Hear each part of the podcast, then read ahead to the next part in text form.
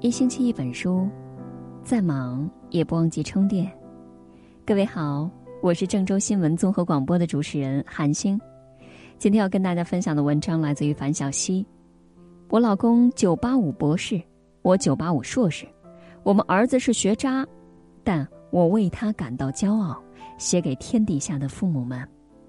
如果你也喜欢他，请在文末为他点个再看。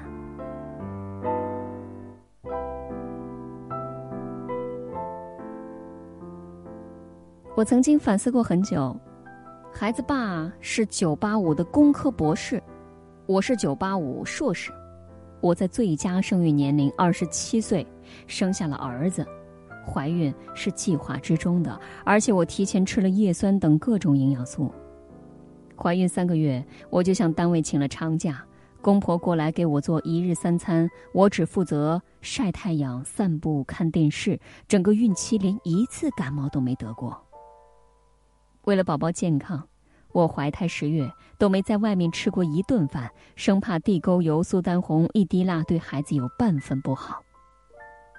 优生优育做到我这个份上，我想大概已经做到了极致吧。果然，功夫不负有心人，儿子漂亮又健康，忽闪忽闪的大眼睛，我和老公想，这一定是一个聪明 boy。但是自从他上了小学。我们所有的骄傲感都很快余额不足，现实啪啪打脸。尽管我们百般不愿承认，但事实是儿子的学习成绩就是不好。学校里一般容易被老师记住的就是两类人：学霸和学渣。学霸的家长们每次去学校都是自带仙气儿，脸上洋溢着满满的自信和光华。可是，作为一名学渣的老妈，每次去学校，我都会悄悄地坐在角落，故意选择一些深色的衣服，很怕引起家长和老师的注意。为了让儿子学习成绩赶上去，我也给他报了许多辅导班甚至请了一对一的家教，竭尽所能地花钱出力。不仅如此。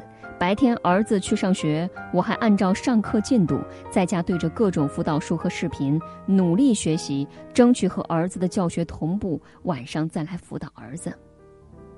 我认真的分析每一篇语文课文，刷奥数题，曾经在我小时候死活搞不懂的鸡兔同笼、抽屉原理、数论，我现在竟然摸得门儿清。自从儿子读小学开始，我频繁的梦到自己又参加了高考。醒来，看着床头柜摆的奥数一百题，重重的叹一口气，这是妥妥的再走一次高考的架势啊！可是即便这样，儿子的成绩依然不行，而且因为我天天给他学习加码，他熬夜太多，户外活动时间不足，免疫力下降，经常感冒发烧，四年级就戴上了近视眼镜儿。终于。我不得不接受这个现实，我的孩子确实资质一般。其实他很听话，我给他安排的学习任务，他全都认真完成。那年暑假，我给他报了数学和英语辅导班，儿子竟然主动说：“妈妈，给我报一个语文班吧，不然我怕暑假过完我会落后。”我一阵心疼。儿子努力又听话，但就是学习不好，这难道怪他吗？陪儿子读书四年，我必须承认，有的人真的天生适合读书，有的人并不适合。这个就像有人天生下来就会唱歌，有人不用老师教就会画画，有人几岁开始就会写诗。天赋这个东西，确实存在。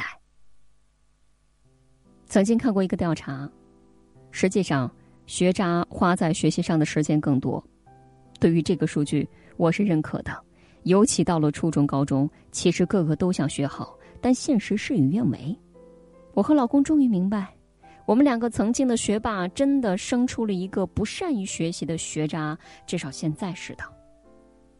放下焦虑，放下和其他家长之间的攀比和对比，我开始重新的看待。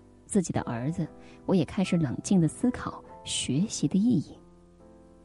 其实，我们让孩子努力学习的意义是什么？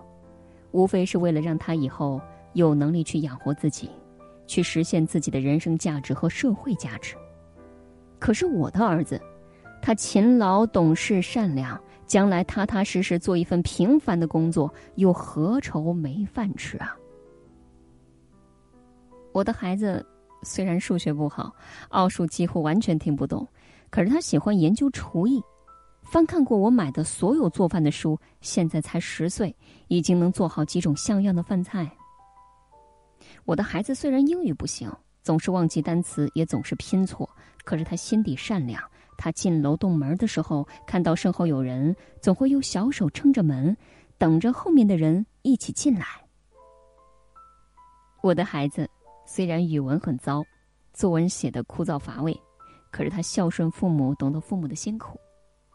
那天晚上我颈椎病犯了，头疼的厉害，儿子说：“妈妈，你去休息吧，不要陪我读书了，我自己能把作业做好。”我昏沉沉睡了许久，大概是儿子写完了作业，他悄悄地走到我的身边，给我盖了盖被子。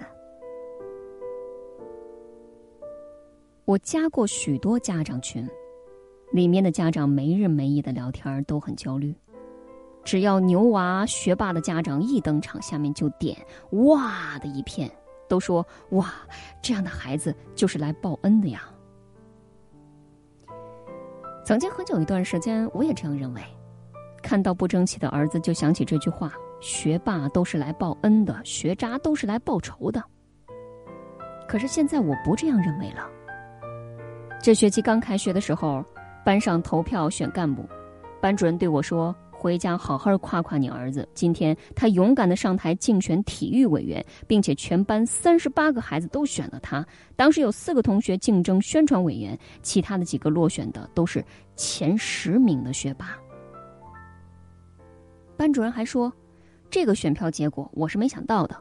我当时问了全班同学为什么要选他。同学们七嘴八舌，有的说他乐于助人，有的说他开朗活泼，有的说他很讲义气，遇到困难他是第一个站出来帮忙的。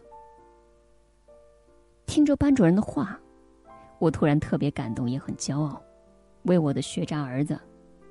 是的，他一点都不优秀，几乎每次考试都甩尾巴，可是呢，他却能安于做好自己，自爱且爱他人。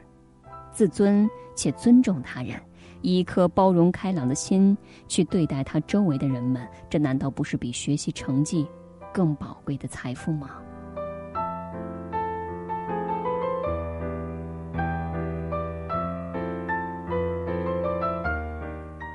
每个人都渴望成功，都渴望大富大贵、功成名就，可是很遗憾，几乎百分之九十的人还是落入到了平凡。自从孩子读书之后，我们总是习惯用唯一的标准——学习来衡量一个孩子的好与坏，这是不对的。孩子是一朵慢慢开放的花，怎能如此单一的去评价呢？我们不应该鄙视平凡，相反，应该欣然接纳平凡。如果能安于平凡，健康快乐的做一份自己喜欢的工作。不违背自己的良心，不违背做人的原则，按时开花结果，踏实走好人生的每一步，平安到老。我想，这其实是最成功的一种人生模式。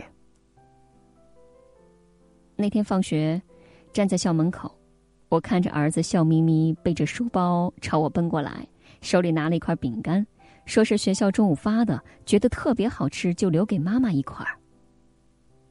我突然很感动，我想，我的儿子长大以后一定会自食其力，不论他从事什么职业。